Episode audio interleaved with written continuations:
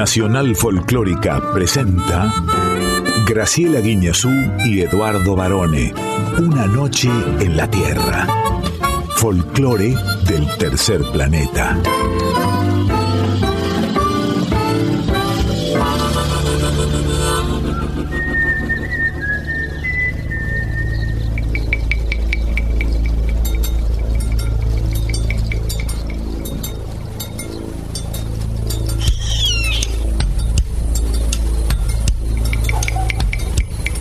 Ya es medianoche.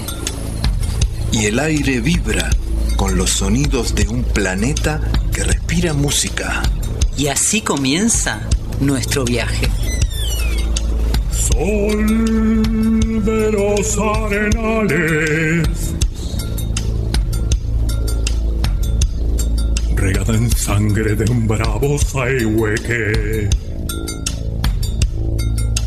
Grito que está volviendo en su desbocado otro pehuenche. El cielo la honda noche se oye del viento la serenata.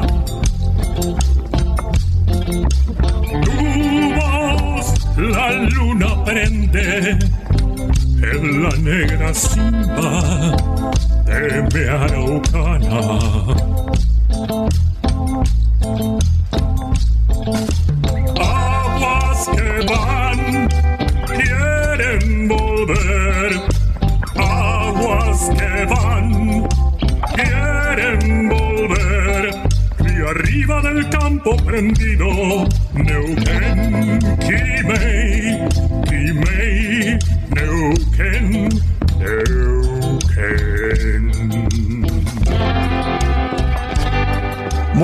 Madrugada, muy buena medianoche tengan todas y todos. Aquí estamos preparados para otro viaje por el tercer planeta y a mi lado la indiscutida, porque esa es una realidad, nadie la puede discutir, ¿eh? No. La, gran, la gran profesora Graciela Inés Guiñazú. Muy buena medianoche, profe. Muy buena medianoche, estimado Lick Barone. ¿Cómo estás? Yo estoy bien y usted esa garganta sigue en medio medio, parece. Les digo a todos, cuídense. Yo ya voy por mi casi quinta semana de esta bronquitis aguda y la voz va y viene. Claro. Está cuando quiere, cuando no quiere se va un rato, pero cuídense porque hay mucho bicho dando vuelta. Mucho bicho y mucha gente apestada. Sí, señor. Hay que tomar tecitos, tecitos, algo caliente. De todo, tomamos hasta los baños de vapor con cualquier... eh, bueno, yo estoy eligiendo el euca- eucaliptus, pero puedes elegir menta, lo que quieras. ¿Baños de vapor, o sea, baños de inmersión, o usted se está haciendo vaporizaciones? Ambas cosas. Ah. Más la nebulización. y La vaporización eh, con esa maquinola que hay, bueno, en las últimas décadas, digamos, Sí. ¿no? Yo no sé si es tan efectiva. Yo me, me hacía la vaporización con la olla y la toalla. Eso lo ¿no? estamos haciendo también. sí, Esa, el- el- Esa la no receta, falla nunca. La receta de la tía Perla es esa. Siempre sí, funcionó. Sí, la de mi abuela, por supuesto. Aquí estamos ya, varones, dispuestos a disfrutar de esta nueva noche en la tierra. Nos extrañamos el, el fin de, digamos, la semana pasada. Sí, claro, porque como la Radio Nacional Folclórica estaba transmitiendo en vivo el Festival del Poncho desde Catamarca, tuvimos la posibilidad de presenciarlo casi como si estuviéramos ahí, de escucharlo como si estuviéramos ahí. Y fue un desfile de grandes figuras y los cierres de cada noche, ¿eh? porque pasó de todo. El chaqueño, Soledad, Vicentico, de todo realmente. Diez días y diez noches de una transmisión espectacular en vivo de la folclórica con Radio Nacional Catamarca y disfrutamos muchísimo, aunque por supuesto los extrañamos en una noche en la tierra. Por eso mismo es que saludamos ahora a nuestra audiencia, agradeciéndole los mensajes que siempre nos hacen llegar a través de nuestras redes sociales. ¿Me las recuerda, profe? En el Instagram, arroba una noche en la tierra FM 98.7. En Facebook, Una Noche en la Tierra. ¿Nos acompañan? Sí, uy, que esto es, este es el Dream Team. Ahora que Messi está allá en, en Miami, ¿eh? ¿a quién lo tenemos encabezando todo esto? Al señor Quique Peso en la presentación artística. En Con X de México volvió una noche, no la esperaba. Sí, la esperábamos. Ana Cecilia Pujals está ya con nosotros. En la preguntita A y desde Salta, el Quique Teruel, ex nochero. En Luz Cámara Acción. Desde Hollywood, los hermanos Andy y Bárbara Muschietti, director y productora de la película The Flash. Y en Yo Soy Gran Visita. La cantante y compositora Luz Matas, que viene a presentar su disco Ay de mí. Este disco tenía que haberlo grabado usted. Ay de, Ay, mí, de mí, con sí. esa voz. En los controles botonitos, el señor Diego Rosato. Sí, y nos quedamos hasta las 2 de la madrugada, no se mueva nadie, porque vaporizados o no, estamos aquí en Nacional Folclórica FM 98.7. Y como la música hace sonreír al mundo, ya mismo empezamos nuestro viaje con lo nuevo de lo nuevo. Mercedes Sosa, Fabián Matus, Araceli Matus y Agustín Matus haciendo. Lo nuevo. Alguien, alguien cantando. Esto se lo digo en portugués. Alguien cantando. Muy bien, varones, porque es de Caetano Veloso la canción que vamos a escuchar.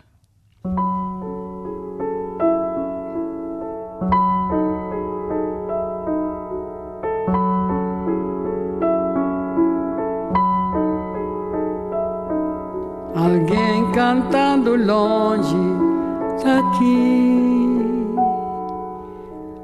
Alguém cantando longe, longe. Alguém cantando muito, alguém cantando bem, alguém cantando é bom de se ouvir. Alguém cantando alguma canção. A voz de alguém nessa imensidão.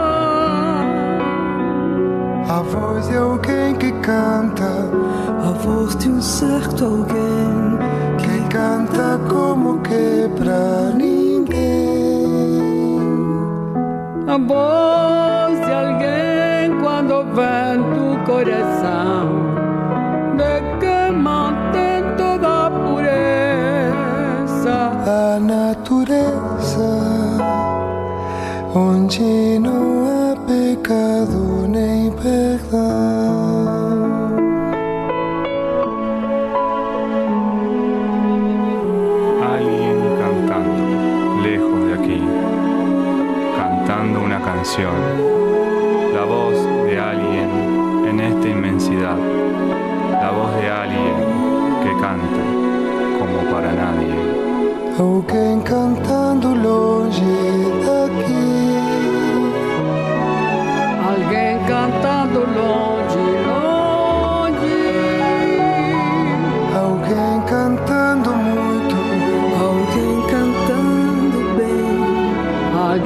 Alguém cantando é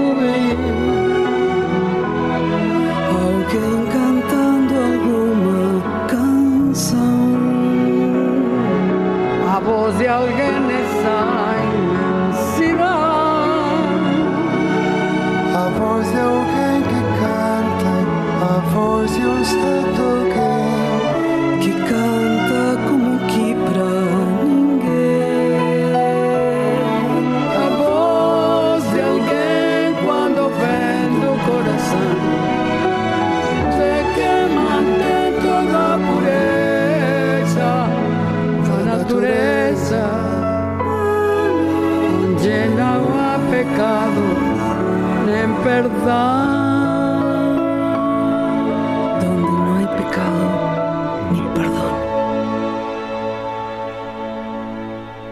Qué lindo, ¿no, Popi?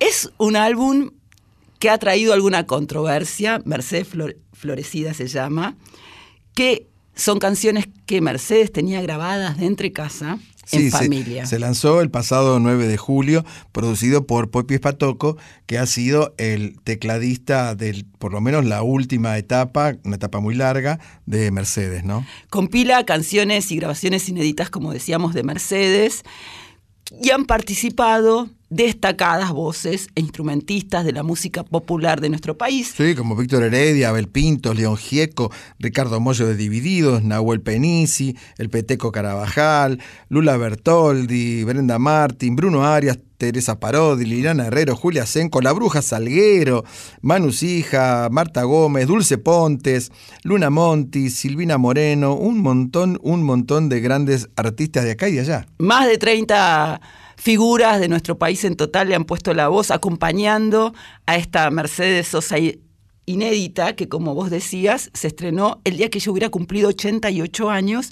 Nosotros quisimos elegir esta canción que es más intimista porque está con su hijo y con sus dos nietos y quisimos elegir esta forma de expresar en Mercedes Florecida. Y esta canción, que como bien dijo usted es autoría de Caetano Veloso, se inserta en lo que en su momento fue la etapa brasileña de Mercedes Sosa, cuando ella realmente explotó en, en Brasil, sobre todo en, en- en el público más progre, podríamos decir, que ya venían escuchando el tropicalismo con Gal Costa, María Betaña, Caetano, Gilberto Gil.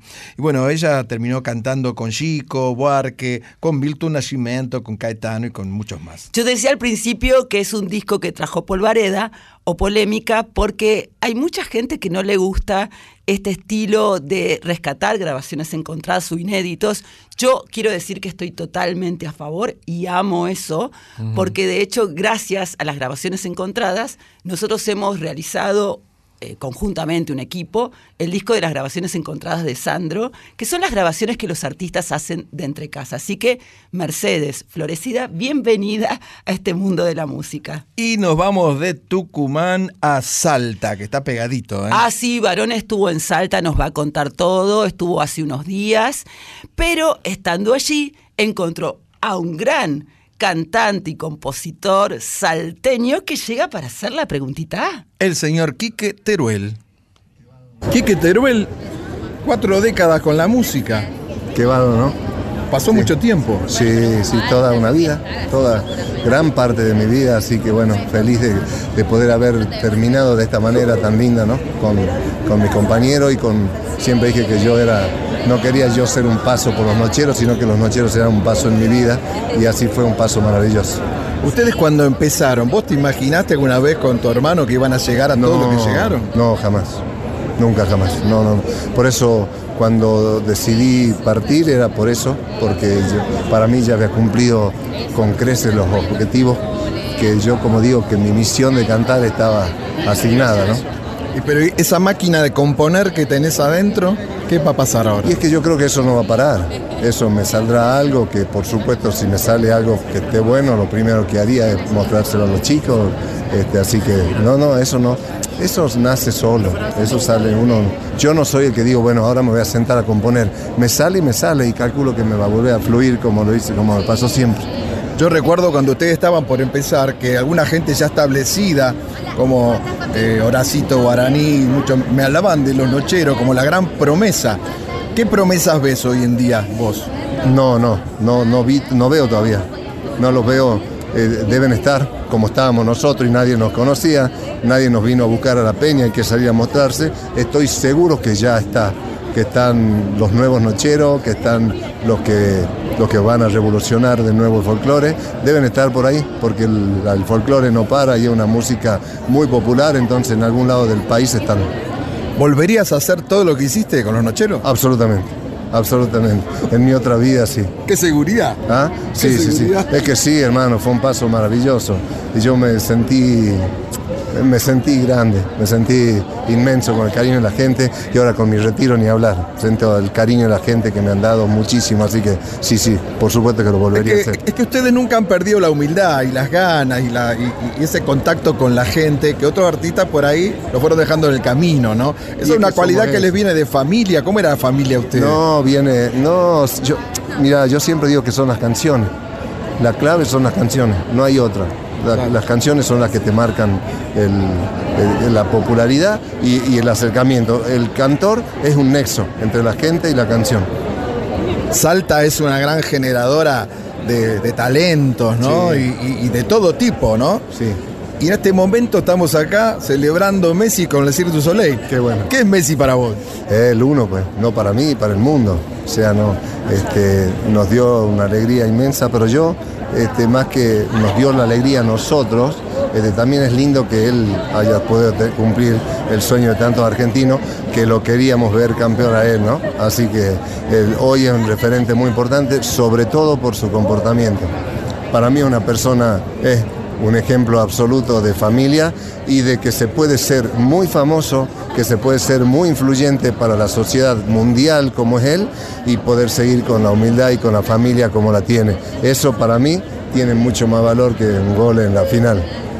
Vos viste también jugar a, a Diego Maradona, por supuesto, aunque no fuera en vivo, no sé si lo viste en vivo, pero Sí, lo vi. viste en vivo. Sí, Y, viste, y viste a Messi, Sí. ¿no? Lo viste a los dos. No te iba a preguntar quién, quién es mejor, porque eso es una, No, una tontería. ah. Pero digamos, haber tenido a los dos más grandes futbolistas en tan poco tiempo del mundo, ¿habla algo de los argentinos, te parece? Y debe estar, no tiene que estar en algún lado el otro. Cuando Messi ya no juegue más, tiene que aparecer otro.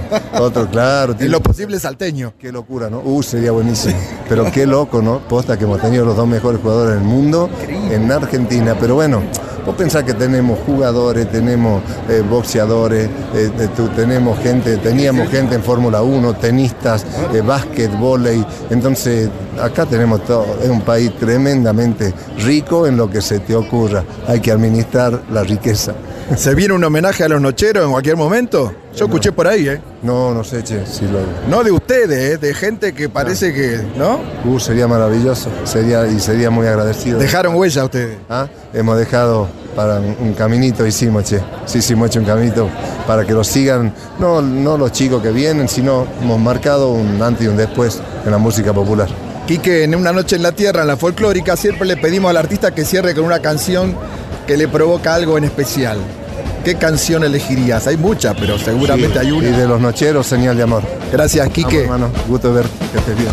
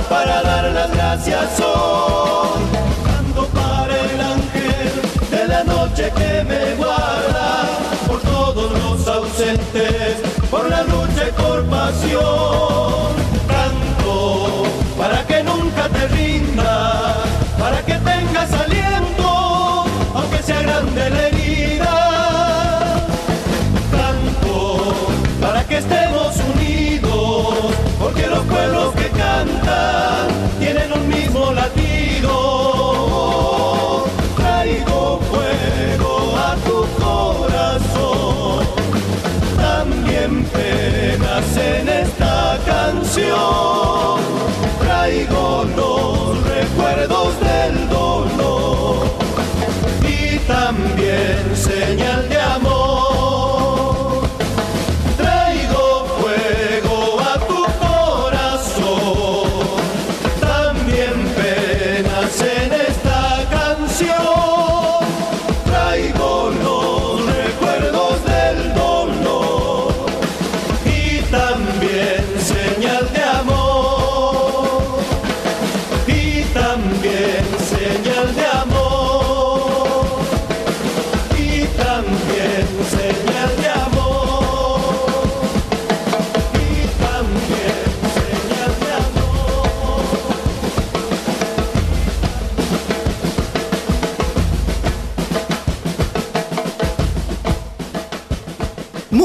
bien, varones, te felicito. Gran reportaje al Quique que se acaba de despedir de los nocheros, contándote cómo ha festejado las cuatro décadas con la música y, por otro lado todo lo que significó los nocheros en su vida, que lo fue todo.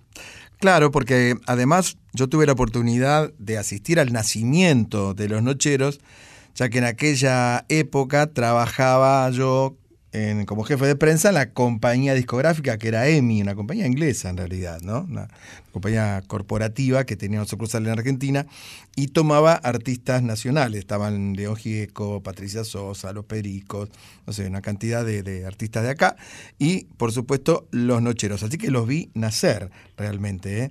Me acuerdo de aquellas tapas de, de esos discos que se ponían las túnicas y Mm. las bandanas, ¿no? Y, y era una cosa rara porque hasta los folcloristas los miraban raro, porque no estaba tan de moda el folclore romántico. Pero De- ellos impusieron todo un estilo, ¿eh? De todas formas, también lo interesante que él te lo decía un poco, él dice que los artistas que están emergiendo, bueno, ahí hay semillas, pero que no vislumbra todavía ninguno. Y es lo que les pasó a ellos también cuando debutaron en, la peña que estaba allí.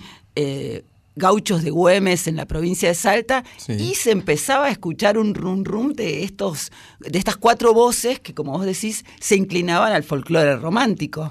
Sí, bueno, y estaba diciendo ahí Quique que no sabe bien todavía qué es lo que va a hacer. Yo supongo que después de cuatro décadas a ningún artista le es fácil dejar colgar la guitarra en vez de los botines y quedarse panchito en su casa mirando películas. No creo que sea el caso de Quique, ¿no? Y eligió la canción Señal de Amor, que es del disco del mismo nombre del año 2001. Pero contanos un poco qué fue el debut finalmente tardío del Cirque du Soleil en Salta. Sí, fue, mm, digamos, gracias o, o por causa de la pandemia, porque estaba pautado justo, justo antes de que comenzara todo, todo este drama mundial. Y, y bueno, se vinieron desde Qatar, porque fue el último lugar donde el Cirque du Soleil dio funciones. Entonces vinieron en barco, por supuesto, porque traen una parafernalia de tecnología. Son más de 100 personas que viajan, no solamente los artistas que se muestran en escena, sino también los entrenadores. Tienen sus propios chefs, por ejemplo, eh, todo lo que es la producción, los que manejan los videos, las luces, el sonido. Y el espectáculo fue muy, muy interesante, sobre todo porque arrancó, debutó, no en Buenos Aires, como se esperaría usualmente, sino a 1500 kilómetros en Salta.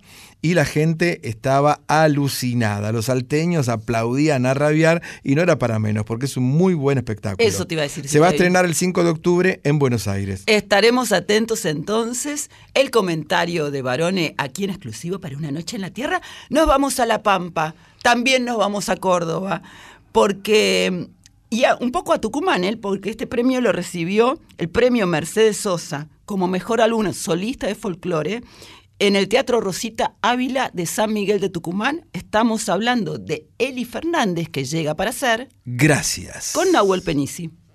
Gracias al cielo, gracias al sol gigante y a su bondad. Gracias a mi madre, gracias por su coraje y sinceridad. Pasa la vida, que pasa, que pasa y no termina. Con paso gigante esta vida, llenando el mundo de luz. Una sonrisa y el mundo se vuelve maravilla, un gesto noble y la mentira no tiene dónde vivir. Gracias a tus ojos, gracias por cruzarte con los míos. Gracias al silencio, gracias a la tierra, el suelo que piso. Gracias a cada segundo que la vida me da en gracia. Gracias a cada segundo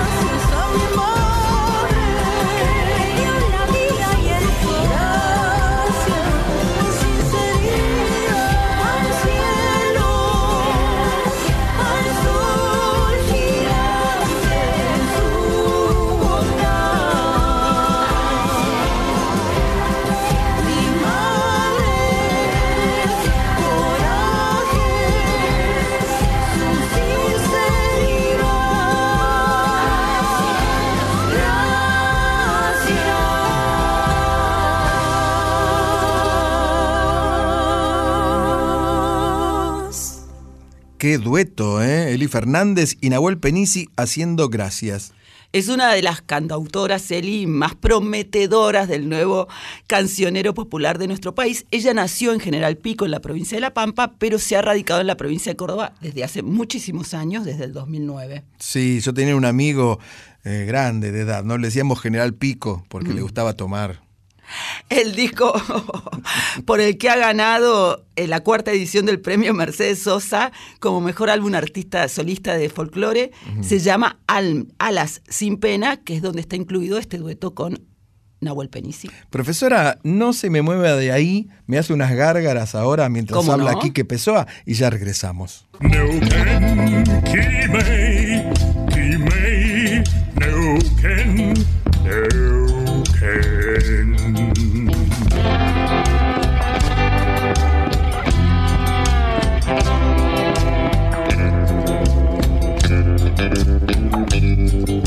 En la Tierra, folclore del tercer planeta, con Graciela Guineazú y Eduardo Barone. ¿Quién iba a decir, estimada profesora, que Hollywood se iba a llenar de argentinos? ¿eh? ¿Qué es lo que está sucediendo en este momento? Pero lo vamos a contar a continuación, porque aquí llega nuestra sección. Luz. Cámara. Acción.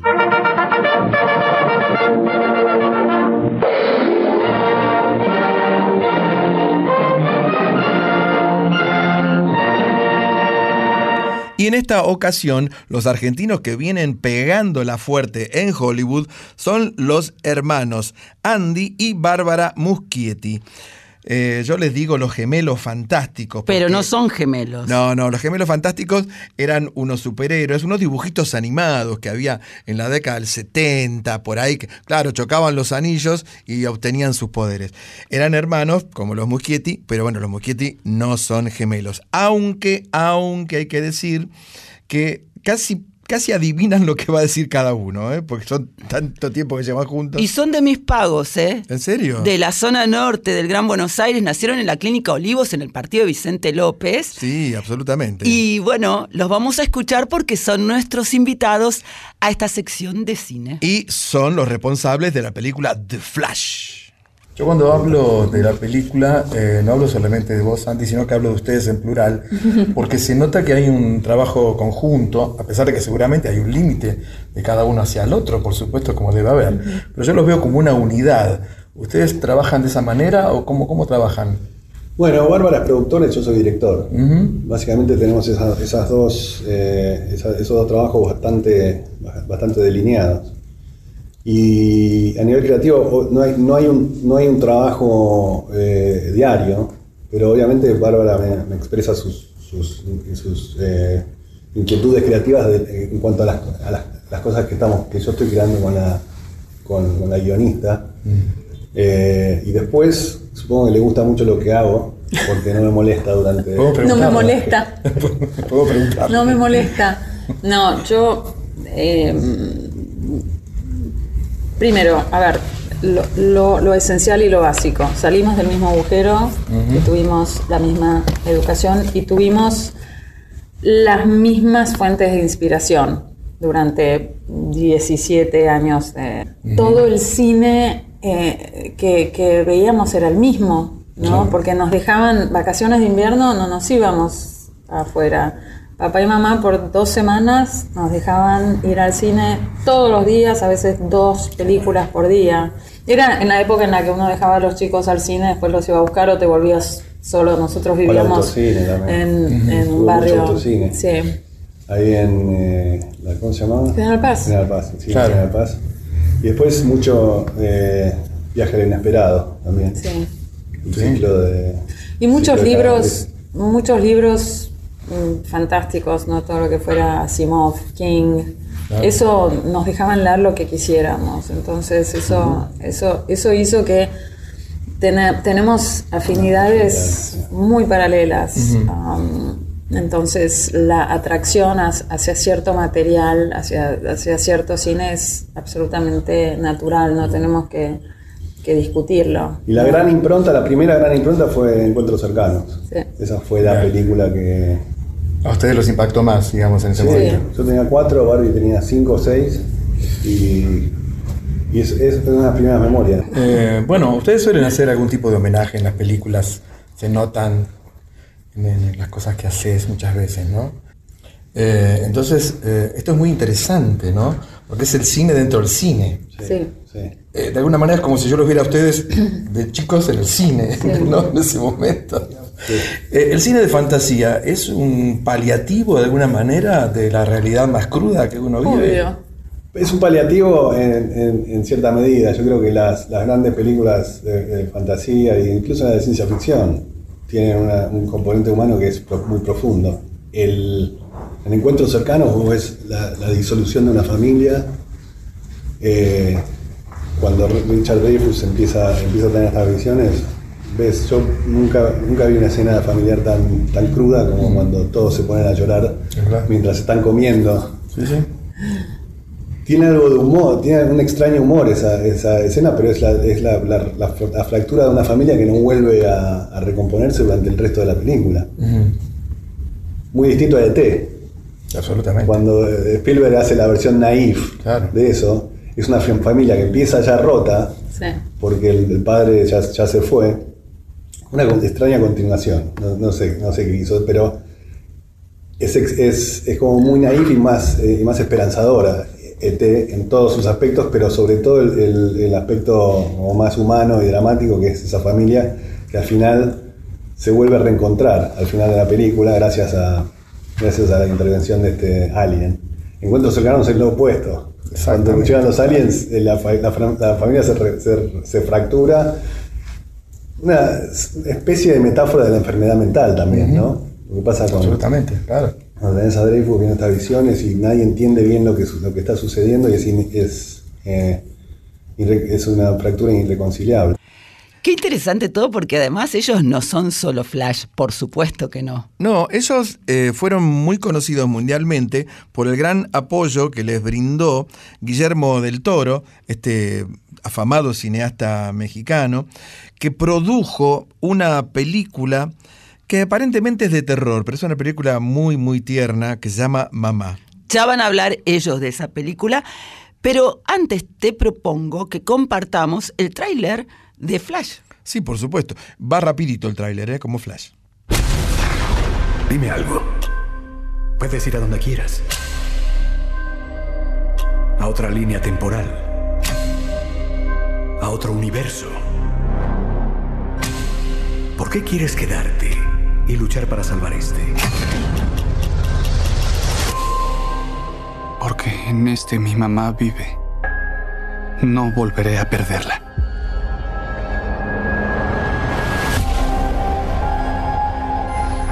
El tiempo tiene un patrón que no puede evitar revivir.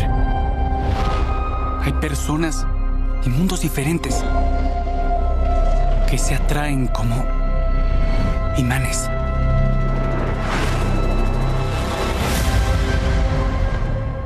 Es, es, es mi cara. Me robaste la cara.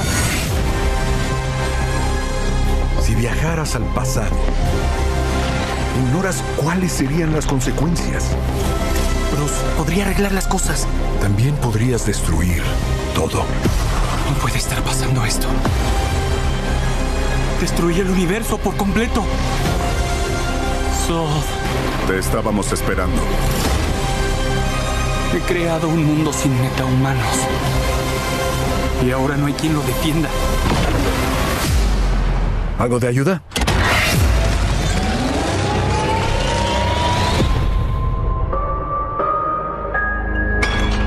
Oh. ¿Eres?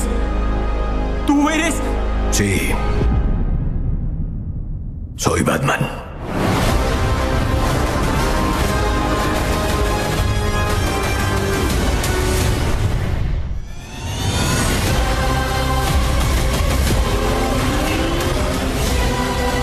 ¿Y si no puedo deshacer lo que hice?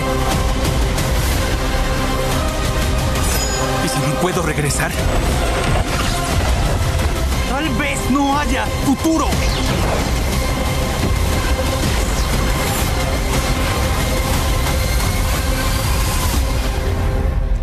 ¿Cuál es el plan? Batman, ¿qué hacemos? Intentemos no morir.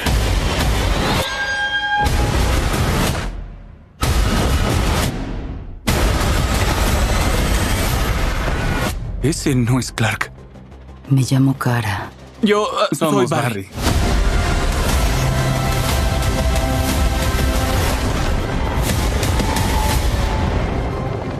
Barry, ¿qué estás haciendo? Nuestros hijos querrán ver esto. Por supuesto está doblada al español. Pues sí, claro, yo soy de Flash, soy el relámpago, tía. No, no, elegimos el español latino, pero bueno, también hablan distinto que nosotros.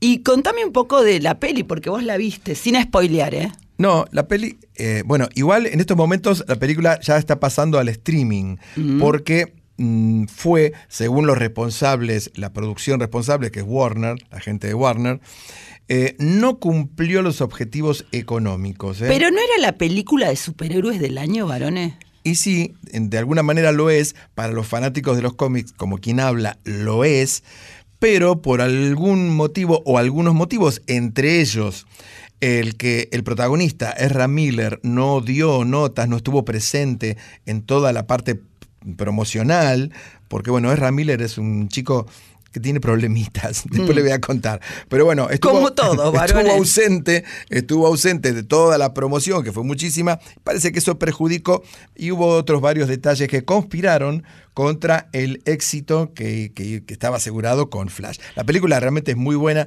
Si les gustan las películas de superhéroes, esta es una de las mejores. Seguimos escuchando a los hermanos Muschietti que están en exclusiva en Luz Cámara Acción. Eh, fue a propósito que con esta película, y ustedes lo deben saber, dejaron contentas a todas las generaciones de comiqueros, ¿no? Dejaron prácticamente contentas a todas las generaciones. Digo, de Bueno, más Es que estamos en antiguos. el medio, nosotros estamos viejos. medio. Sí, en realidad ya no estamos, no, no estamos en el medio, estamos ya. Somos viejos, por eso, por Sí. eso sabemos lo que, lo que nos lo que nos, lo que te hace reaccionar a alguien que tiene casi 50 años. Sabes dónde pegar y lo de, lo de Keaton fue una de esos, uno, de esos ingredientes. ¿Hablaron ustedes con Sí. vos, Sí, sí, sí, ¿Cómo nosotros fue? fuimos a comer con él Ajá. y Te invitamos a comer, Invitamos- pagamos, pagamos. llegó Como él corresponde, con es su una estrella. atlético, fuimos a su personaje, a su restaurante italiano favorito. Llegó corriendo. Eh, Es ¿cómo se Amici, en, Amici. en Brentwood, en un, um, en un. Ahora van a. Súper juvenil, llegó súper. Llegó trotando. Tratando Claro. con el guion hecho un, un- Un rollito un debajo del brazo. Debajo del brazo. Y hablamos, yo le le hice un pitch de la película y de cómo mis expectativas para el personaje. Una de ellas era encontrarlo a, a Bruce Wayne en el estado en que lo encontramos en la peli. Claro. Eso se lo pensó, fue, la- fue lo que más se pensó y después fue, fue, fue punto de muchas discusiones, de, de muchas conversaciones. Eh, pero genial, porque pudimos conocerlo a él como, como persona, ¿no? Ajá. Cuando trabajás con un actor, lo más importante, aparte de, de cuánto lo idolatrás como en su, en su carrera y todo, Fue como su segunda experiencia con argentinos, porque ya había estado con Bergman, con vos. Con Armando, sí, exacto, exacto. Eh, y, y- y fue muy buena. Es un personaje particular, Keaton, pero lo llegué a conocer como humano y nuestro trabajo fue, bueno, un trabajo de confianza mutua y Hizo el, el, el proceso de detoxi- de, de, doti- deto- detoxicación. Detoxicación. detoxicación Sí. con Armando. Lo que hizo probablemente que pudiera Claro, hacer claro. nuestra película. Mucho mejor. Y esto de, esto de, de que ustedes eh, no solamente son productora y directora, sino que se los reconoce como, como fans realmente de este tipo de cine, ¿no? ¿Quiere decir que siempre van a estar como enfocados en este rubro, en este género? ¿O los atrae, no sé, el drama? ¿O los atrae la comedia? Todo, todo. todo. Sí, no, no, no musical hay- enorme, Ah, eh, todo. no hay exclusividad. Todo.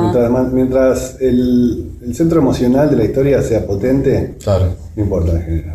bien. Eh, ¿Es verdad que en Hollywood a ustedes les dicen los gemelos fantásticos? No. no, pero, Todavía no. no, pero me gusta.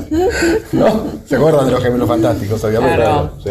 ¿no? Son gente que vienen de la cultura del cine de fantasía, del cómic también por un lado, ¿no? Ciencia ficción. Está muy representado todo eso en el mundo de ustedes. No hablo solamente de The Flash, hablo de todas las películas que vienen haciendo, ¿no? Sí. muy importante para nosotros. Bueno, los cómics son parte de nuestra infancia, de la primera infancia. Em, con, con Flash fue una especie de reencontrarse con el personaje después de, de- de bastante tiempo de no, de no leer cómics. Claro.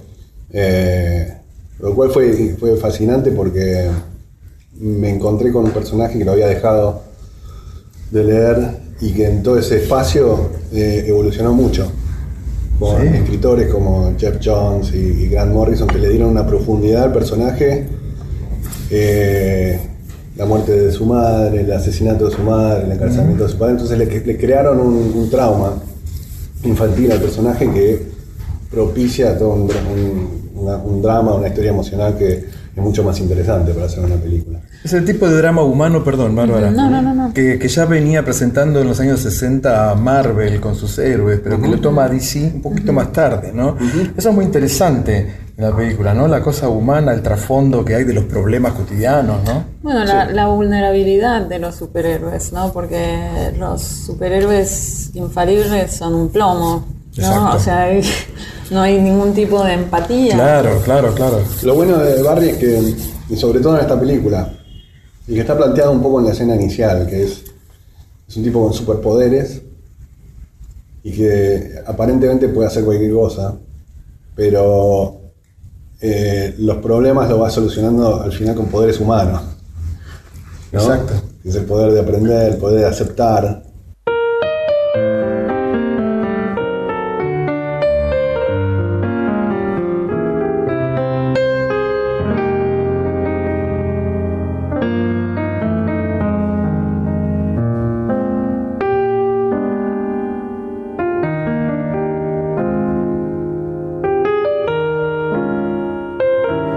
Sé que en noche alguna duermes sin mirar la luna y sé que no hay luna llena sin que cuentes las estrellas. Voy a preguntarle al cielo si no debo esperar nada, si ya tengo mi amada o necesito un consuelo.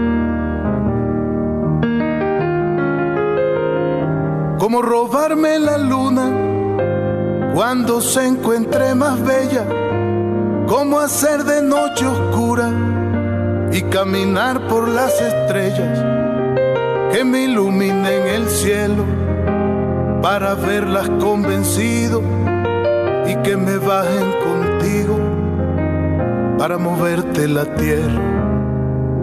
Porque yo soy de la tierra, de la tierra más bonita, donde te hablan de la guerra y te pintan una sonrisa, a donde si te enamoras puedes componer canciones y conocer corazones. Puedes ir lento deprisa.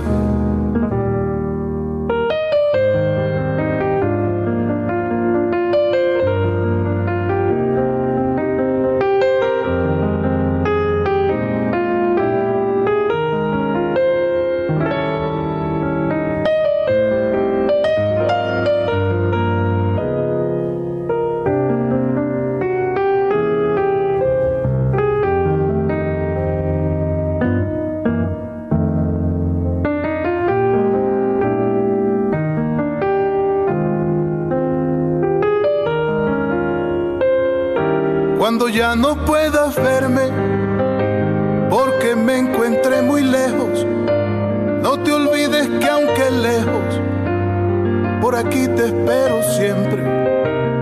Pero acuérdate del cielo, que por ti yo me he robado, y el camino hacia la tierra que nos han iluminado. Como por acá te enseñan a perseverar amando. Llévate todas mis fuerzas que te mantendrán luchando. Así me cueste el olvido, tú tienes que seguir volando. Ya veremos si el camino es el mismo para encontrarnos. Porque yo soy de la tierra de la tierra más bonita, donde te hablan de la guerra y te pintan una sonrisa, a donde si te enamoras puedes componer canciones y conocer corazones. Puedes ir lento deprisa, porque aquí sigue tu tierra la que tanto te valora y que en medio de la guerra no quiere quedarse sola, donde si el amor se aleja, tú puedes extrañarlo tanto que compones vallenato.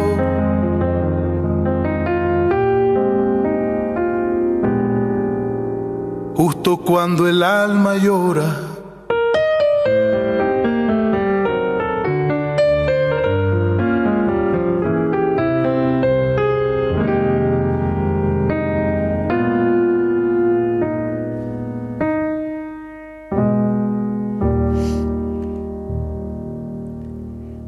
para ellos, varones que van con flash velozmente, hemos elegido un estreno lento, deprisa, una canción de Carlos Andrés Mendiola, incluida en la versión de Chabuco en el disco que es un estreno, acaba de salir, Chabuco a tres pianos. Sí, a tres pianos porque, bueno, además de, del Chabuco, que es un cantante, compositor y músico colombiano, también hay, eh, hay un par de tremendos cubanos, por ejemplo, eh, Iván Melón Luis y Cucurucho Valdés, y también otro colombiano, Alex Pastrana. Muy linda esta versión de Chabuco, nombre o sobrenombre artístico que eligió porque el papá de él que es un co- reconocido guitarrista de la música vallenata, era muy admirador de Chabuca Granda. Así es. Vamos a seguir escuchando a los hermanos Muschietti. Pero ahora- quiero decirte que una la anécdota que contaron de Michael Keaton, que es uno de los protagonistas de Flash, Sí, claro, porque que vuelve. reaparece como Batman, a- ¿no? Reaparece como un Batman viejo, digamos, y ya ca- cansado de, de- de luchar contra el mal, pero que le da una mano a Flash final, en otro universo, en una tierra paralela. No, a mí me gustó eso que dicen que vino corriendo, lo tuvieron que invi- invitar a un restaurante a comer carísimo para convencerlo de que acepte ese papel. Y pagaron los Muschietti, hay que decir. que se llama Amici, es lo top, varones de lo top Claro. italiano, y que llegó corriendo con el guion bajo el brazo. O sea, las estrellas son extrañas. Sí, sí, por supuesto. Bueno, van a contar ahora los Muschietti acerca de Mamá, que es una película que yo siempre recomiendo. Es una película que engaña porque parece de terror y realmente gran parte del metraje, toda la primera parte, da muchísimo miedo, pero es una película absolutamente amorosa. Mamá, y bueno, aquí los Muschietti van a contar algo. Aunque a ustedes les parezca algo estrambótico, yo encuentro puntos de contacto entre esta película y Mamá. sí. ¿No? La historia de dos chicos, de dos, de dos chicos que, y, y su madre, la relación con su madre. Está bueno, no lo había dicho nunca. ¿No? Nadie me había dicho eso antes. Muy bien. Es que es así. Sí. Eh, yo me sentí ahí como muy... eh, volví a verla hace poco, mamá, digamos, y, y de golpe estaba viendo algo similar, ¿no? La búsqueda de la madre, de la madre como el todo, de la madre como lo más contenedor. Es muy emocionante, hay escenas muy emocionantes. Eh, me y no, gustó- no poder despegarse. no poder despegarse, exactamente. Eh, me gustó saber que defendieron a, a Miller, el chico, a, a Ezra Miller, porque él había sido muy atacado, me parece que injustamente, ¿no? Y ustedes hicieron, sobre todo, parece más que vos, una especie de defensa de él. Bueno, eh, nosotros no tuvimos ningún problema con Ezra durante la producción de la película.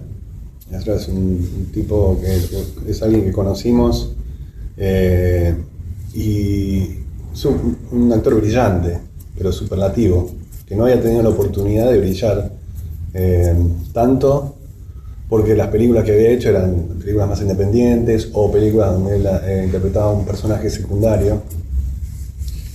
Y a medida que lo, que lo fuimos conociendo, yo me di cuenta personalmente que no solo era un, un actor brillante, sino que era un comediante excepcional.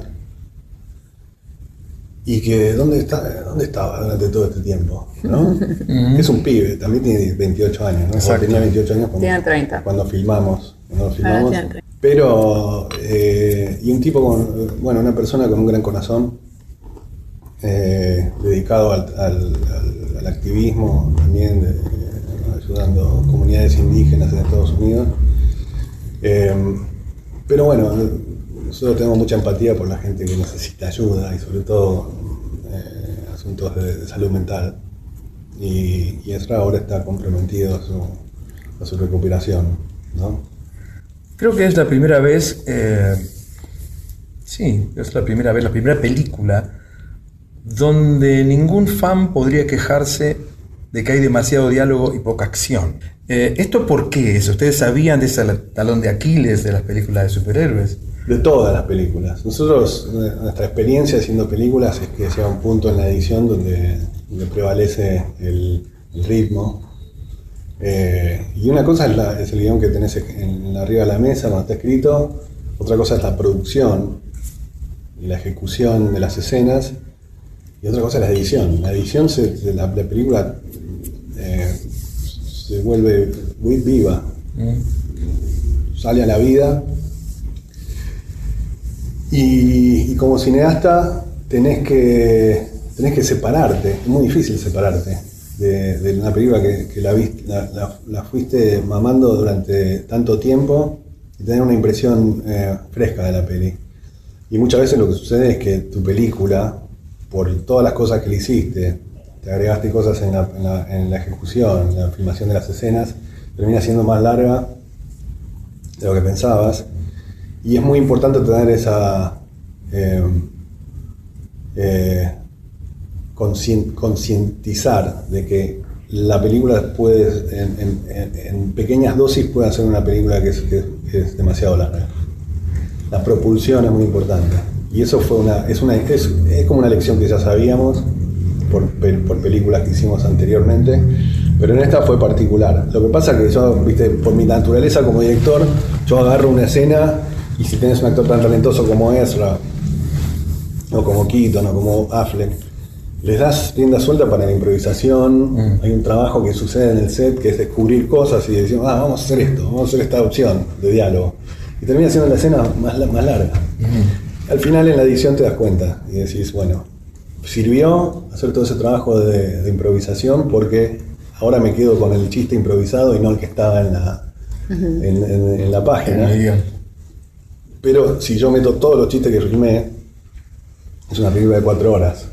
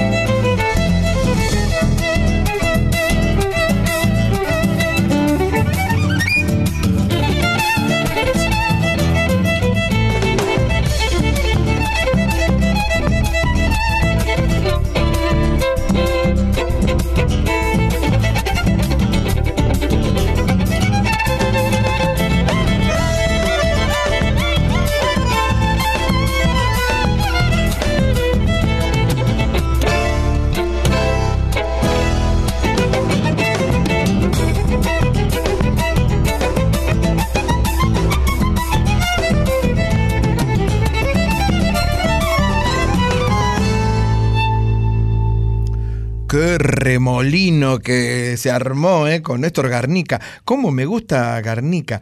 Es eh, para mí uno de mis violinistas predilectos, porque tiene, además del sabor folclórico, tiene ese virtuosismo, ¿no? Es que es el Paganini del folclore. Hemos hablado mucho de él, El Remolino, que es una canción del músico, compositor y poeta santiagueño como Garnica, José Armando Chingolo Suárez. eh, la incluyó en su disco Aves de Libertad de 2005.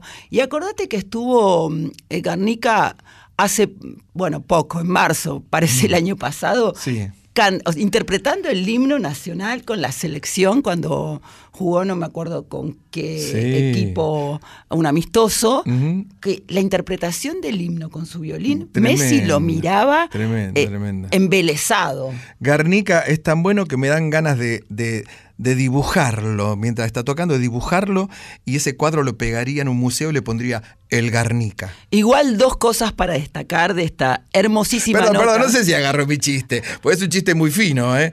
Es- ahí- Ahí Rosato lo agarró. Pero escúchame, te iba a decir que justamente Andy Sí. Muschietti te decía que si él tuviera que hacer una película con todos sus chistes dura cuatro horas. Una noche en la Tierra dura dos y tenemos que prestarle atención Bueno. a todos tus chistes. Ay, no. Estrambótico, varones, me encantó esa palabra que usaste.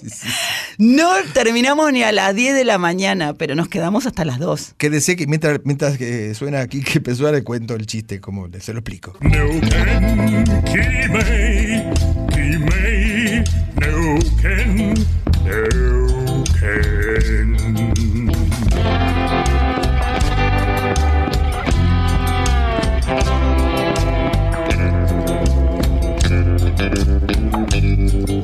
noche en la Tierra, folclore del tercer planeta, con Graciela Guineazú y Eduardo Barone. Profesora, volvió, volvió, volvió. ¿Sabe quién volvió? Una noche, ella, nuestra estrellada, amañanada y preciosa mexicana, Anita Cecilia Pujals en con X de México.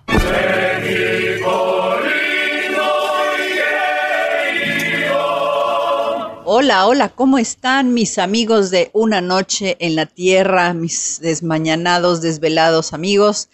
Bueno, volví, volví. Este, espero que me hayan extrañado un poquito. Apenitas así, un poquito. Yo también los extrañé, pero bueno, a veces se puede, a veces no se puede estar. Así que bueno, retomo mis crónicas musicales, eh, mis hallazgos, mis perlas, mi finísima selección musical, eh, con un grupo. Yo anduve, les cuento que yo anduve por Oaxaca. Oaxaca está en el sur de México. Eh, su bebida más emblemática es el mezcal. El mezcal que, wow, es una bebida maravillosa, es un néctar de los dioses. Solamente seis provincias o estados de la República tienen la suerte de tener la denominación de origen, pero el mezcal se le identifica más con Oaxaca. Así que por ahí anduvimos probando algunos mezcalitos. Entonces dije, bueno, ¿qué, les voy a ofrecer hoy, esta noche, a los oyentes? Y me acordé de un grupo que se llama justamente María Mezcal. Ellos no son oaxaqueños, ellos son de distintas partes de, de México. Eh, y lo que los caracteriza es que son una banda, ellos se llaman electrofolk mexicano. Eh, su, su, frase de batalla o lo que ellos creen es que sin identidad no existimos y justamente ellos toman la identidad de, del, de los mexicanos, su identidad musical para hacer sus propias creaciones. Y la verdad que es una banda que se ha presentado en numerosos festivales, sobre todo festivales que tienen que ver con lo folclórico, que retoman lo folclórico también desde sus distintas vertientes.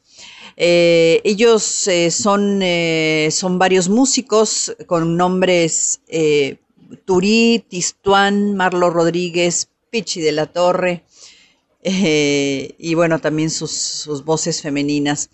Ellos de alguna forma están tratando de, mm, con esta nostalgia que, que, nos traen, digamos, la música tradicional mexicana, con una, con una fusión un poquito más moderna para unir justamente generaciones y que estas generaciones, pues las más recientes, pues no olviden sus raíces musicales. Así que mm, la verdad que me gustaron mucho. Ellos toman el son, la balada, la música ranchera, la cumbia, el danzón y los fusionan también con ritmos como la salsa y el tango eh, obviamente con sus texturas electrónicas y su propia impronta. Así que ellos eh, me gustaron mucho, es una banda que me, me presentaron de alguna manera allá, eh, mis, mis, amigos me dijeron, mira, tienes que escuchar esta banda, sobre todo conociendo que, que colaboro para Radio Nacional Folclórica. Así que bueno, pues les voy a dejar eh, esto que me gustó mucho. Ellos se presentaron en el Tecate Coordenada, que es uno de los festivales más famosos de México. A mí me gustó mucho la cumbia del mezcal, porque bueno, de alguna forma resume lo lindo, lo alegre que es estar en Oaxaca, lo rico del mezcal y de cómo el mezcal pues también nos pone a tono para estar más contentos. Los dejo con María Mezcal, la cumbia del mezcal y nos escuchamos la próxima semana. Adiós.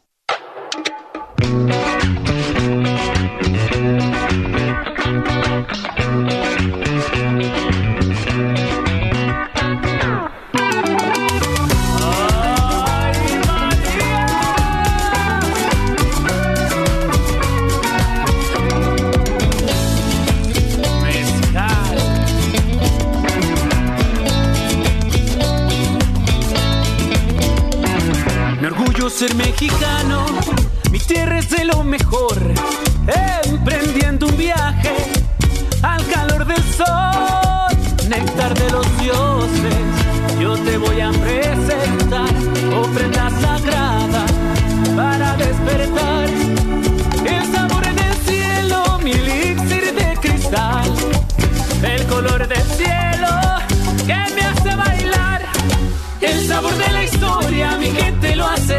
artesanal.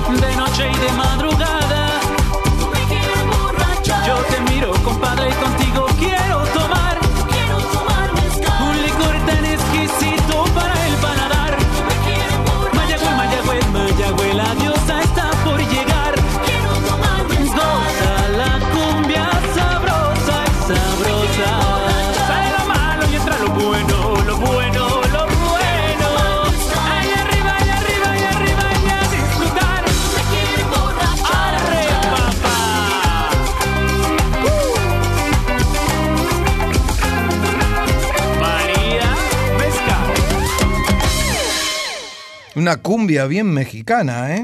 La cumbia del mezcal por María Mezcal. Y claro que te extrañamos, Ana Cecilia, a vos y a esta finísima selección musical, como dice ella. Sí, sabe que yo la conozco a María Mezcal. E incluso estuvimos una noche en un bar tomando algo. Yo me tomé, un- me tomé un vinito y María Mezcal. bueno, pasado este momento vamos a decir que como contaba Ana, María Mezcal es una banda, no es que es una mujer que canta, es No, una banda que se llama así como ha relatado Ana, en honor a una de las bebidas más importantes de pero hay, México. hay una chica que canta también. Pero ¿eh? no se llama María. Es Alejandra Pepu, junto a Guillermo Guzmán en las voces, Esteban Náñez en el bajo y la voz, Turi Rodríguez en la guitarra, Mario Rodríguez en el saxo, Abraham Espadas en el saxofón, Raulito en la trompeta, Tony en el trombón, Mario Robles en la batería y Tistuán en el teclado. Abraham, no Abran. Abraham, Abraham, Abraham. la Abraham. Abraham, Abraham Espadas. Bueno, que lo que a mí me interesa, eh, que es de lo que estaba hablando Anita también, Mm. es cómo muchos músicos joven, jóvenes, que eso ocurre también en nuestro país, por supuesto, retoman los géneros de la cultura popular, en este caso mexicana, y mm, le, le imprimen otros ritmos. Sí, sí, toman la ranchera, el son, la cumbia, el danzón, también la salsa, el cha-cha-cha, el tango, y le van inyectando, como usted bien dice, esta energía y este estilo propio de esta banda de músicos jóvenes. Eso mismo ocurre con los músicos, cantantes, compositores que vamos a escuchar ahora, pero para eso, varones, nos Sí. vamos a ir a España y a Uruguay. Si yo tengo que elegir, me voy a Uruguay, váyase usted a España, ¿está bien? Sí, porque, ah, no, estamos con la ola de calor en España, pero no sé qué me conviene.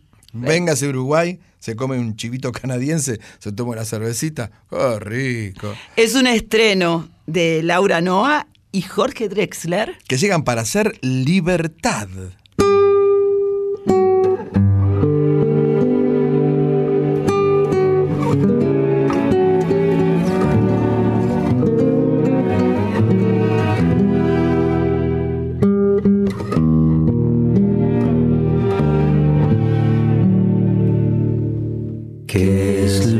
Sientes libertad? Siendo presa de los sueños de los hombres. Cuán cruel resulta ser la soledad de que tantas bocas olviden tu nombre. Estás cansada de esperar andenes descuidados por los años, donde antes disfrutabas susurrar en las almas entre dos puros extraños. Libertad. Te escribo esta canción sin conocerte, sin afán de describirte o contenerte, sin amante, sin bandera y sin un Dios.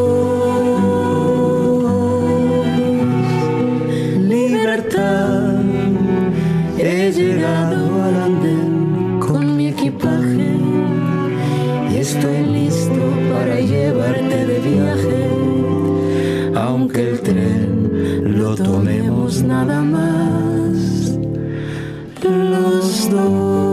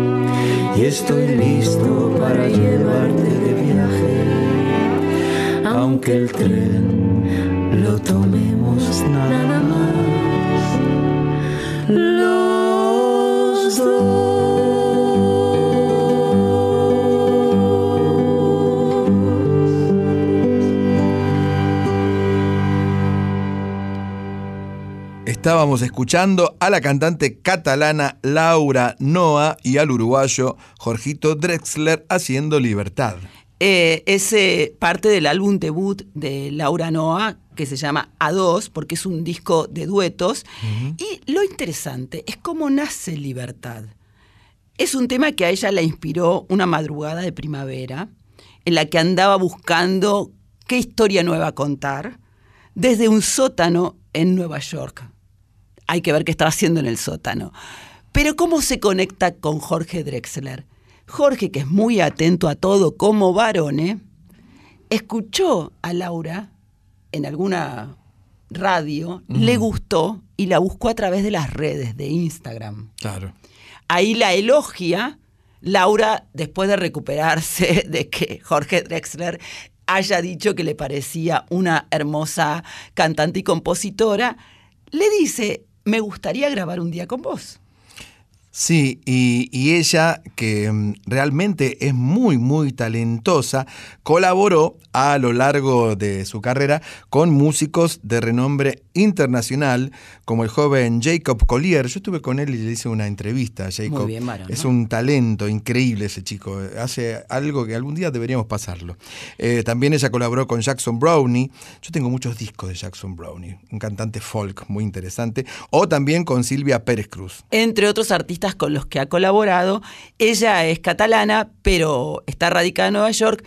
Drexler es uruguayo, está radicado en Madrid y coincidieron después de estos mensajes por Instagram el año pasado, cuando ella estaba de gira en Madrid y grabaron los estudios que tiene Drexler. Solo un par de micrófonos, vean el video, es muy intimista esta versión de la canción Libertad que acabamos de estrenar. Y hablando de España, nos quedamos en España. Sí, me está gustando el clima, varón. Le gusta, ¿no? Y la paella, ¿qué tal está a punto, ¿no? El arrocito, ¿le gusta? Rico, sí. ¿Por qué, ¿Por qué separa usted de los mariscos, se los deja a un costado? Porque no me gustan varones. ¿No le gustan? No. Bueno, pásemelo para mi plato. Llega entonces ahora otro estreno, ¿eh? Vamos a escuchar lo nuevo de Ismael Serrano, un gran cantautor realmente. La canción de nuestra vida.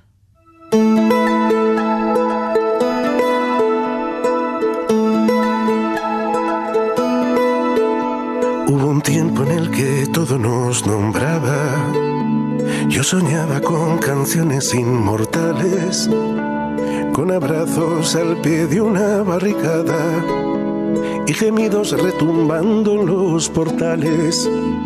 Eran días de litrona y facultad. Era el mundo desbordando mis sentidos Era el tiempo del reinado del azar, del amor urgente y definitivo. Era el tiempo del concierto en el café, de las noches que duraban varios días. El futuro no cabía en el papel y sonaba la canción de nuestra vida. El mundo dolía y yo te cantaba y tú, estabas ahí. El mundo crecía en cada palabra y yo era tu aprendiz. Escribo junto a ti la canción de nuestra vida. Está por escribir nuestra historia todavía.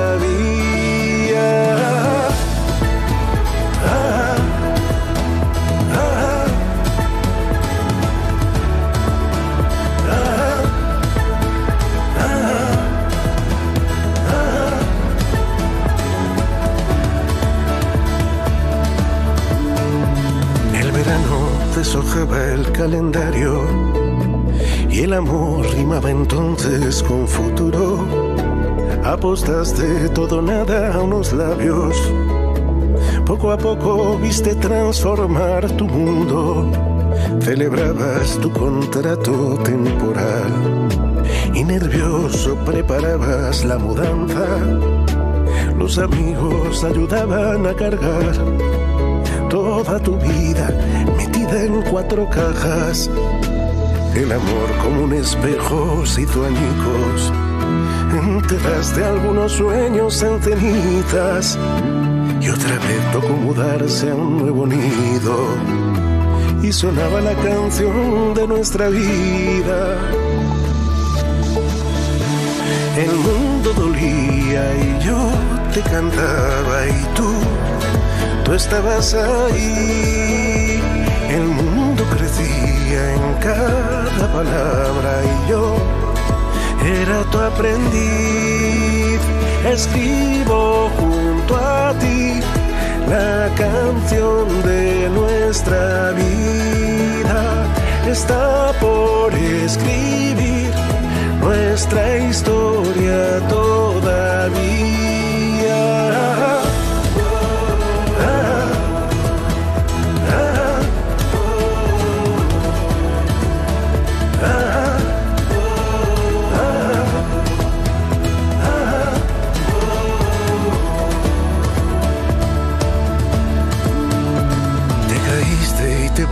Levantar, aun cuando todo parecía imposible. Te dijiste que ya no podías más y pudiste, ya lo creo que pudiste. El planeta navegaba la deriva y tus hijos arribaban justo a tiempo. Asustado planeabas y fingías que sabías lo que estábamos haciendo. Ya no ardes por las noches como antes. Nos tocó vivir algunas despedidas. Nos cambiaron algunos interrogantes. Pero aún suena la canción de nuestra vida. El mundo dolía y yo te cantaba y tú tú estabas ahí. El mundo crecía en cada palabra y yo era tu aprendiz. Escribo junto a ti la canción de nuestra vida. Está por escribir nuestra historia todavía.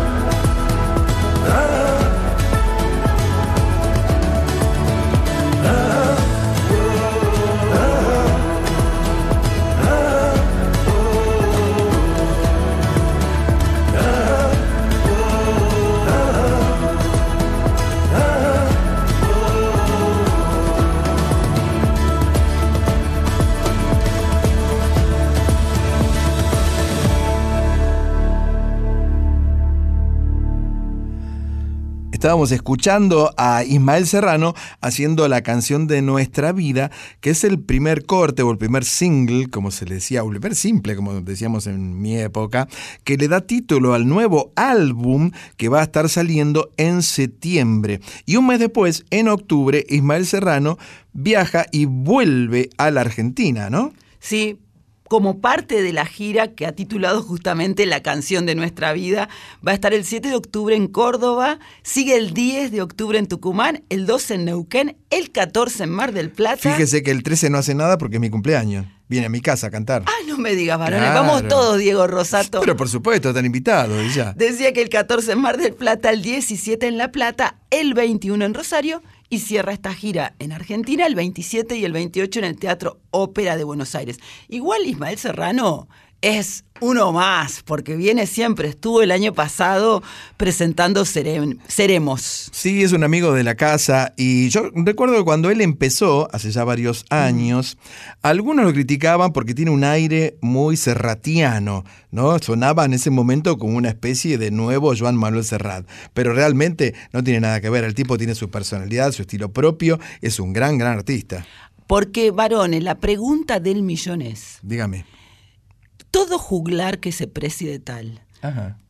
toda persona que decida cantar y componer en un estilo de balada romántica con contenido social y también con contenido sentimental, Sí, que viva en España, sí. ¿necesariamente está imitando a Joan Manuel? No, pero es una gran influencia, por supuesto. Hablar de Joan Manuel Serrat es como eh, salvando las distancias, por supuesto, y las épocas, es un poco como Gardel, ¿no?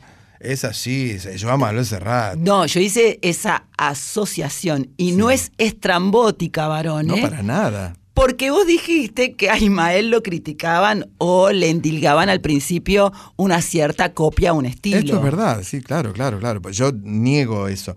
Eh, tiene sus características propias, por supuesto, y eh, va a estar, como dijimos, presentándose entonces durante octubre en la Argentina. Porque sabes qué, varones, Que dígame. como dijo Ismael Serrano, Sí. la vida sin música es un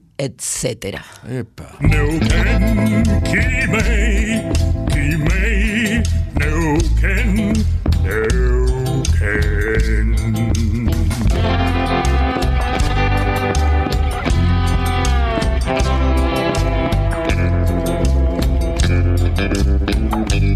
Una noche en la Tierra, folclore del tercer planeta, con Graciela Guineazú y Eduardo Barone. Yo soy, siempre lo digo, ¿eh? Me- yo me levanto a la mañana, me miro al espejo y antes de peinarme, digo, me miro y digo, yo soy, yo soy. Es una afirmación del ser humano, de lo más íntimo, de la fibra psíquica y psicológica del hombre universal. Yo soy también es el nombre de, además de todo lo que significa para varones, es el nombre de una sección que adoramos porque es el espacio para artistas de todo nuestro país. Exactamente, profesora.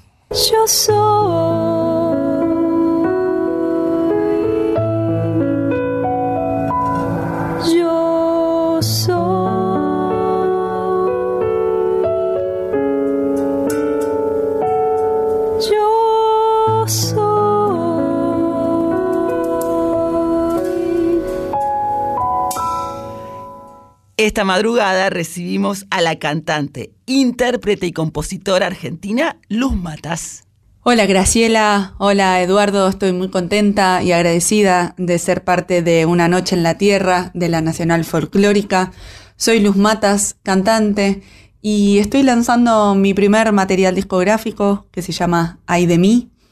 En este disco podrán encontrar composiciones y músicas de mujeres de nuestra Latinoamérica, eh, como Chabuca Granda, Leda Valladares, María Elena Walsh, Hilda Herrera, Ladia Blasquez, Laza de Cela y, por qué no, también una composición propia que me haya animado a sumar a este disco y a este repertorio, que es una baguala que se llama Yo no tengo y, mm, que bueno, y podrán disfrutar dentro de, de este disco.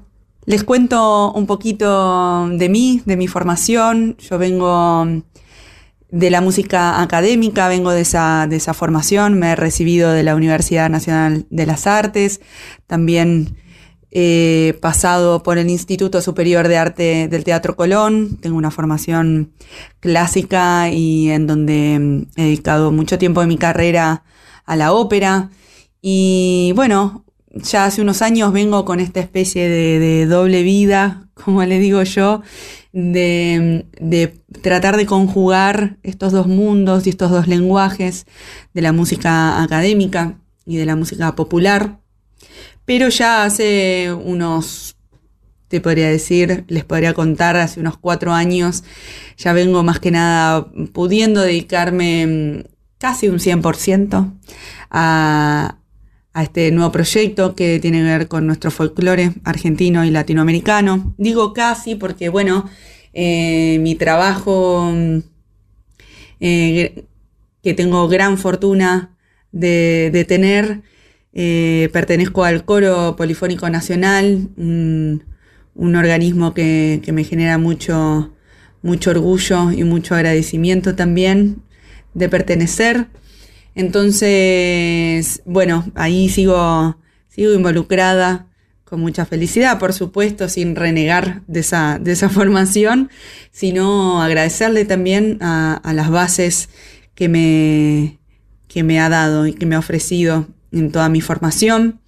En este disco, de alguna manera, también quien lo escucha quizás no va a encontrar o no va a escuchar un folclore súper tradicional, sino quizás muy entre comillas llamarlo un folclore quizás de cámara, que tiene que ver con, con, mis referencias y con mis influencias, como también lo son del pianista y arreglador de este disco, que es Santiago Torricelli, que es docente de la UNA y del Conservatorio Manuel de Falla. Entonces, bueno, en este disco hay una intención, una intención, así como también hay una decisión política en la elección del repertorio, hay una decisión estética también que se puede ver plasmada eh, de mi identidad en el día de hoy, que, que hoy soy esto, soy, soy todo ese bagaje y todo ese camino recorrido.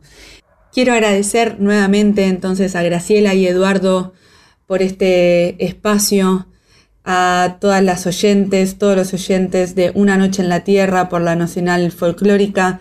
Espero que realmente puedan disfrutar de este disco, tanto como yo, y puedan hacerme llegar sus comentarios, sus, sus palabras, su amor, ¿por qué no? Por mm, mis redes, eh, ya sea Facebook o Instagram, me pueden encontrar como Luz Matas y también en mi canal oficial de YouTube, donde voy siguiendo mm, y subiendo eh, todo el material nuevo. Entonces, para despedirme, eh, les comparto este primer tema que abre el disco, esta samba de Hilda Herrera llamada La Diablera.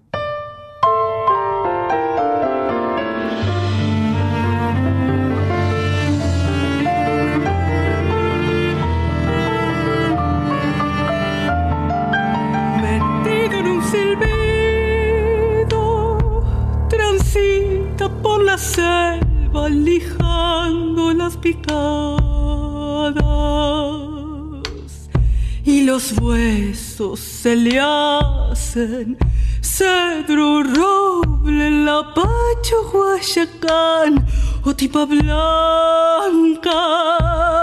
Cedro, roble, lapacho, guayacán o tipa blanca.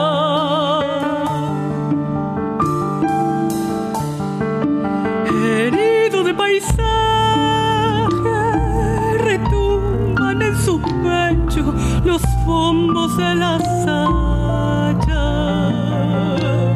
y se pasan los días lentos, lacios, tendidos sobre el humo de su chala.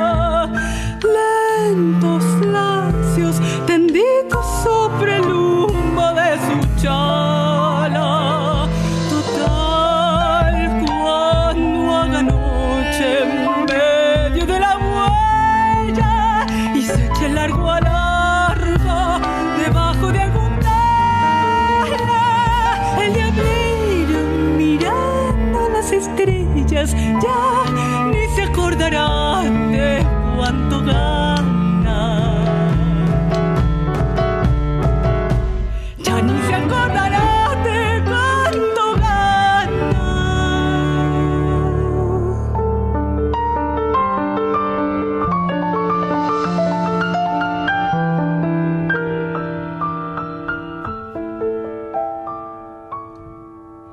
Llevando hasta la sierra silencioso rollizo de la carga.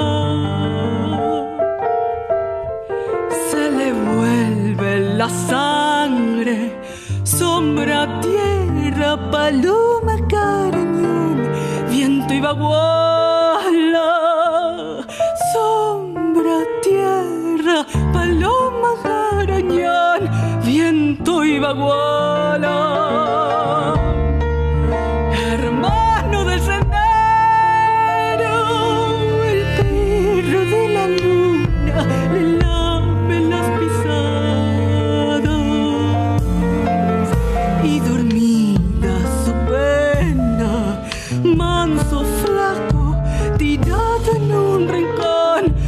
debajo de la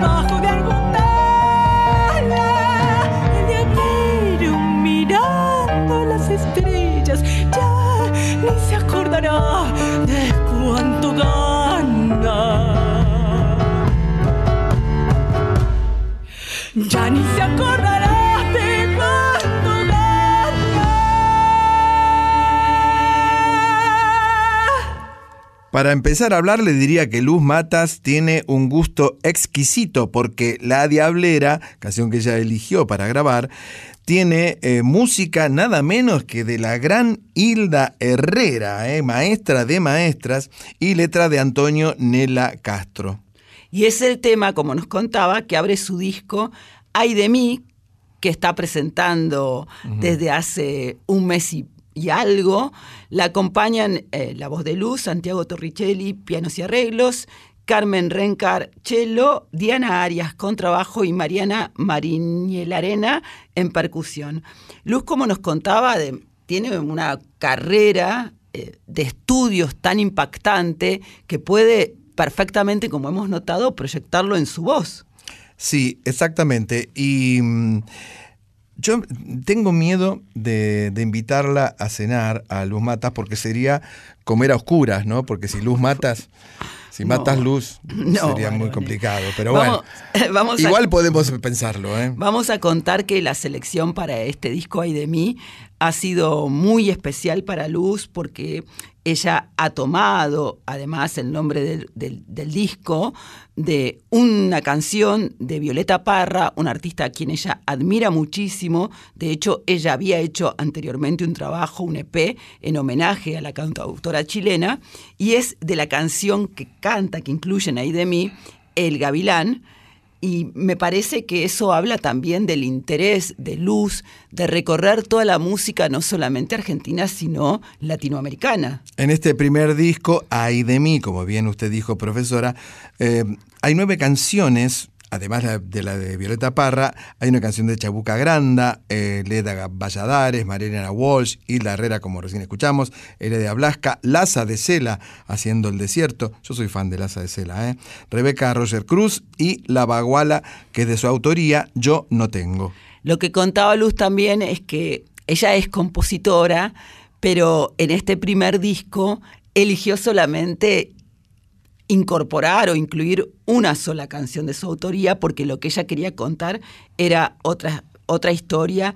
Eh, Tiene una larga carrera, Luz, a pesar de que es muy joven, pero sobre todo es muy interesante todo lo que ha estudiado porque ella se formó en música académica clásica y después fue dejándose influenciar y enamorar por el folclore y el tango. Profesora, su voz no es un poema. Quiero agradecerle a Carol Sosa. Por favor. Bueno, agradezcale. Por eso. Carol Sosa, la profe le agradece. Y a Luz Matas, que, Y a Luz Mata, sí. que por me encanta como ellos, ellas se manejan por esta vida de la música. Muy bien. Le decía, profesora, que su voz no es un poema, pero que llega poemas en la voz.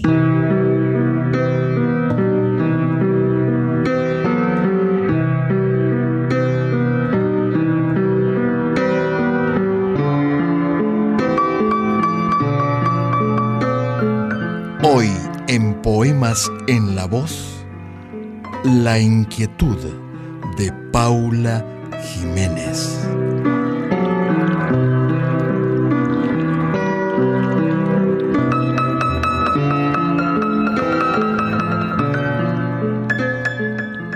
Dice, cuando rebalsa el corazón, también estallan palabras en la boca. Un corazón inquieto busca siempre, allí donde no encuentra. Que las pasiones se enturbia la razón y el corazón se pierde en pensamientos. Es uno y no intentes amaestrarlo, conformar su apariencia. Afuera es como adentro, que no lo calmes, dice, ni lo ensucies, creyendo es de otro.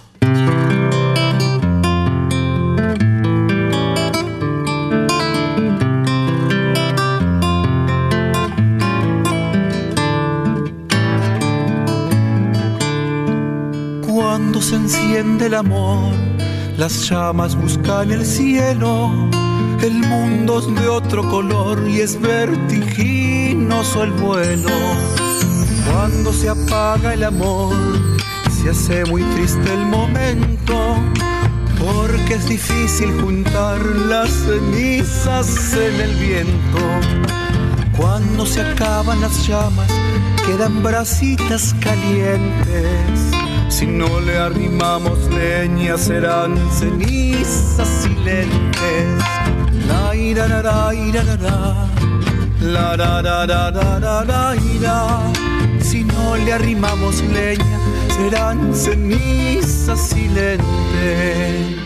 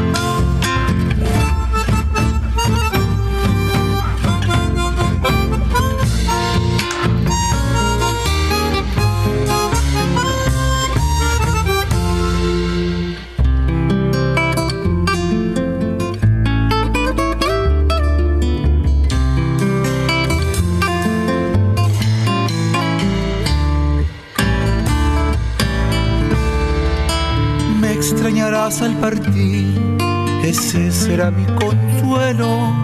Qué triste ha de ser morir sin dejar ningún recuerdo. El tiempo que yo te di y el tiempo que tú me diste encendieron una hoguera y hoy solo el rescoldo existe. Cuando se acaban las llamas, quedan brasitas calientes. Si no le arrimamos leña, serán cenizas silentes. La ira, la, la, ira, la, la. La, la, la, la, la, la, la, ira. Si no le arrimamos leña, serán cenizas silentes.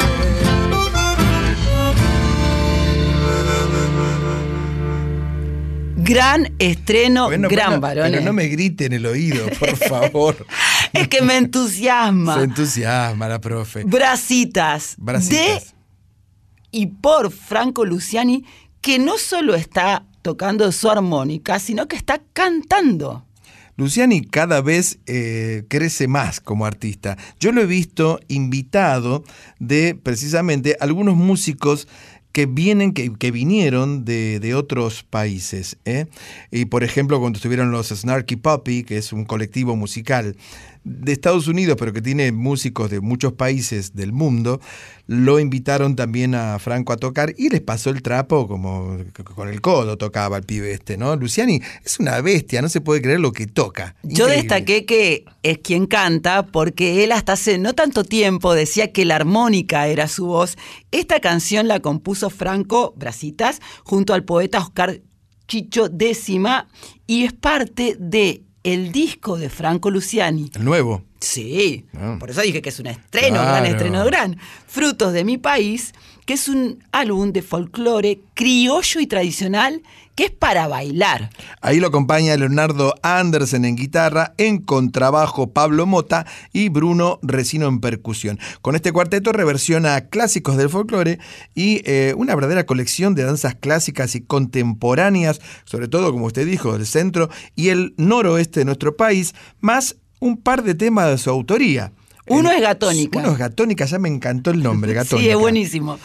Que Eh, le puso así por, esto lo sabemos mejor que yo, es un gato, pero es un juego lo que hace con la armónica que eligió para tocar este tema. que es la armónica diatónica. La armónica diatónica, que se, se usa muchísimo para tocar folk, para tocar blues, eh, se distingue porque no, es, es muy chiquita y no tiene manera de tocarse los semitonos con una palanquita como se toca la armónica tradicional. Y él en general usa la armónica cromática, vamos a decir. Sí, él usa todo. Este chico es una bestia. bueno, y seguramente cuando escribió Brasitas también estaba pensando en Arandu, que es eh, su hijito, ¿eh? es el nene. La escribió, como decía yo antes, junto a Oscar Chicho Décima. Y bueno, él está presentando Frutos del País porque además Franco está extendiendo los festejos por sus 20 años de carrera, de profesión que han sido tan extraordinariamente exitosos, prolíficos. Es un músico que además tiene, como vos decías antes, una cabeza y una mente muy abierta y abraza todas las músicas. ¿Y qué me puede usted decir del poema que hemos escuchado, La inquietud de Paula Jiménez? Con esta voz, además. Diego Rosato te iba a ofrecer a vos, pero no mir- miraste para otro lado hoy. Claro, claro. Después de Así tu no debut puede, de no hace dos semanas. Paula Jiménez. Está con la cabeza en Miami, me parece.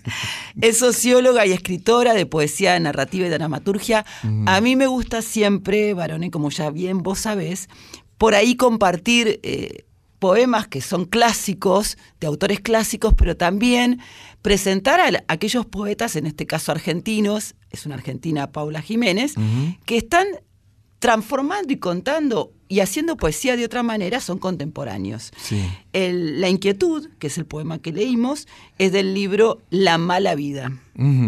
Profesora, me voy a volver hacia algún tópico que hemos tocado anteriormente. Porque Tópico. Quería comentarle. Comentar, tópico. Si puede parar de hablar, porque con esa voz es como si yo estuviera escuchando a, a Natán Pinzón al lado mío, a Narciso Ibáñez Menta, no sé. Varones, no seas estrambótico. No, no. Eh, no, quería decir que Diga. Salta la Linda está realmente muy linda porque es una ciudad que la tienen realmente muy cuidada y muy limpia. Esto no se ve tanto en Buenos Aires, pero Salta es la limpieza. Usted no ve un papel tirado, no ve suciedad por las calles, no ve... e- e- Es genial en ese aspecto, ¿no? Y después está, bueno, la cosa turística, porque estaba por las vacaciones de invierno estallada eh, la hotelería, no había lugar en ninguna parte, no sé qué, los restaurantes, los boliches, ¿no? Entonces, eh, lo primero que uno hace cuando llega a Salta es preguntar dónde como las mejores empanadas. Van y me dicen, vaya acá a la vuelta a Doña Salta, pero vaya temprano, a las 8 apenas abre porque si no, no no va a conseguir lugar. Un lugar gigante, lleno de gente, los mozos vestidos de gaucho, las comidas, ¿no? La hum- humitas, tamales, el eh, chivito, puede comer cazuelita, locro, todo lo que usted quiera. Ahora, yo pedí empanadas, ¿no? Digo, bueno, acá vienen las empanadas. Esperé un buen rato y cuando llegan, en una bandeja de, de tronco de árbol, como corresponde, eran unas empanaditas tan chiquita, vio que se, para los, para los, claro, el copetín, la de cumpleaños eran, ¿eh? Así chiquitita, no pasaba nada, eran unas empanadas, era mucha pinta, mucho marketing, y dije, no. Entonces, ¿qué hice? Me crucé a un bolichongo que está frente a la iglesia de San Francisco, era un boliche, la gota de grasa se llamaría, ¿no? Donde había unos chicos tocando, tocando la guitarra, curiosamente, en vez de tocar folclore, estaban tocando un tema de Radiohead, con lo cual les dije, chicos, esto es alta, tóquense algo más tradicional. Bueno, pero me comí unos tamales ahí y me tomé un vinito rojo, como le dicen, espectacular. No solamente hay foto de ese tamal antes de que fuera degustado por el Lic Barone, sino que también dicen las malas lenguas que hay foto y video de Barone en una peña cantando a viva voz con otros colegas. No, veo que se distorsionan las noticias. Sí, sí, se distorsionan las noticias. ¿eh? No era una peña, era un pub, como si dijera de acá, de Vicente López o de, de esos lugares, una hamburguesería donde apareció una banda en vivo tocando cumbia, tocando cumbia, ¿no? Entonces era un escenario abierto. Yo había ido con otros periodistas para cubrir lo del Cirque du Soleil, mes y 10.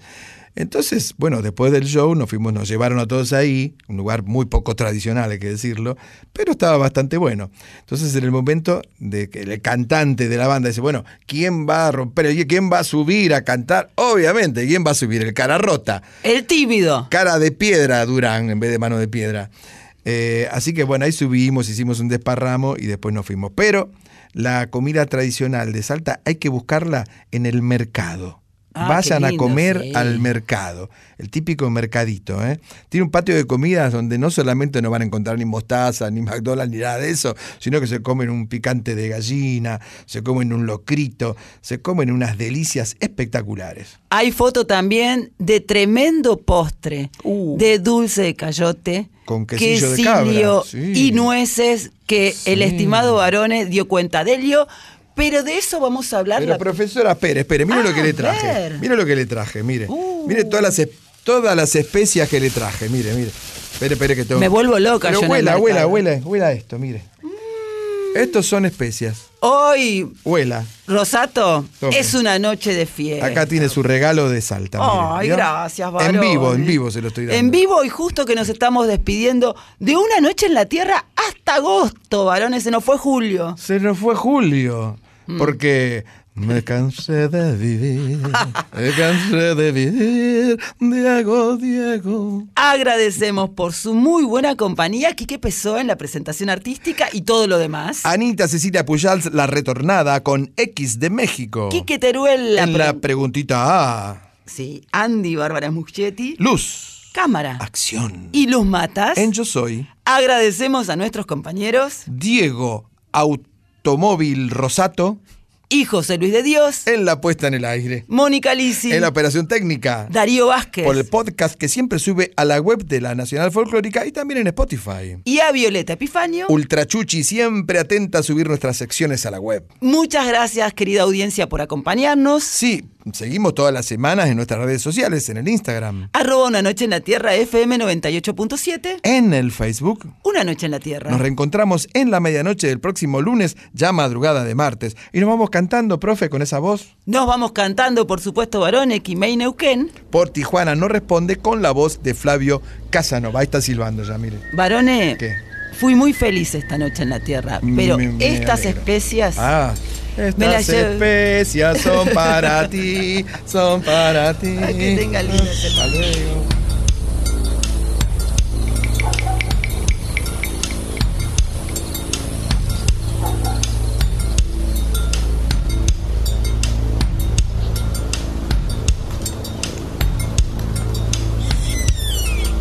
Sol de los arenales, regada en sangre de un bravo saihueque. Grito que está volviendo en su desbocado otro pehuenche.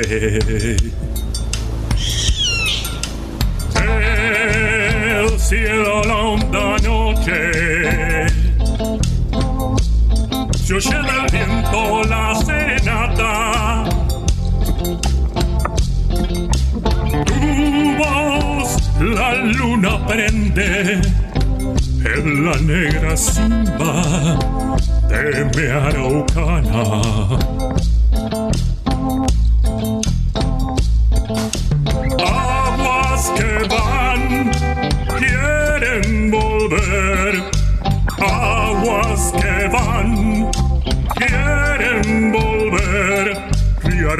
Del campo prendido, Neuquén,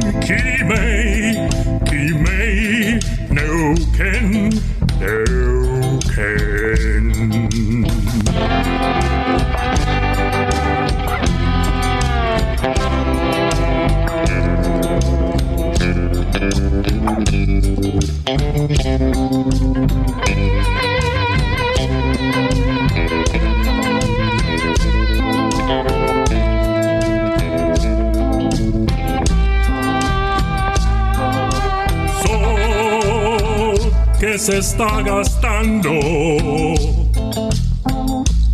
en piedras lajas y turbias corrientes. Beso la sombra india que vuelve crecida de un sueño verde.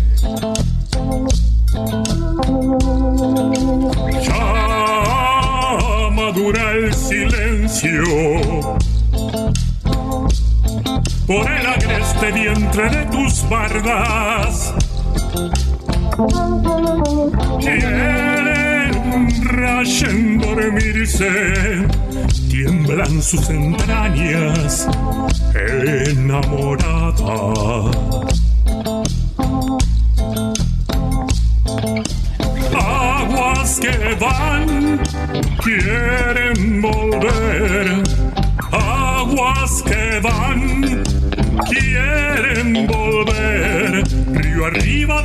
Del canto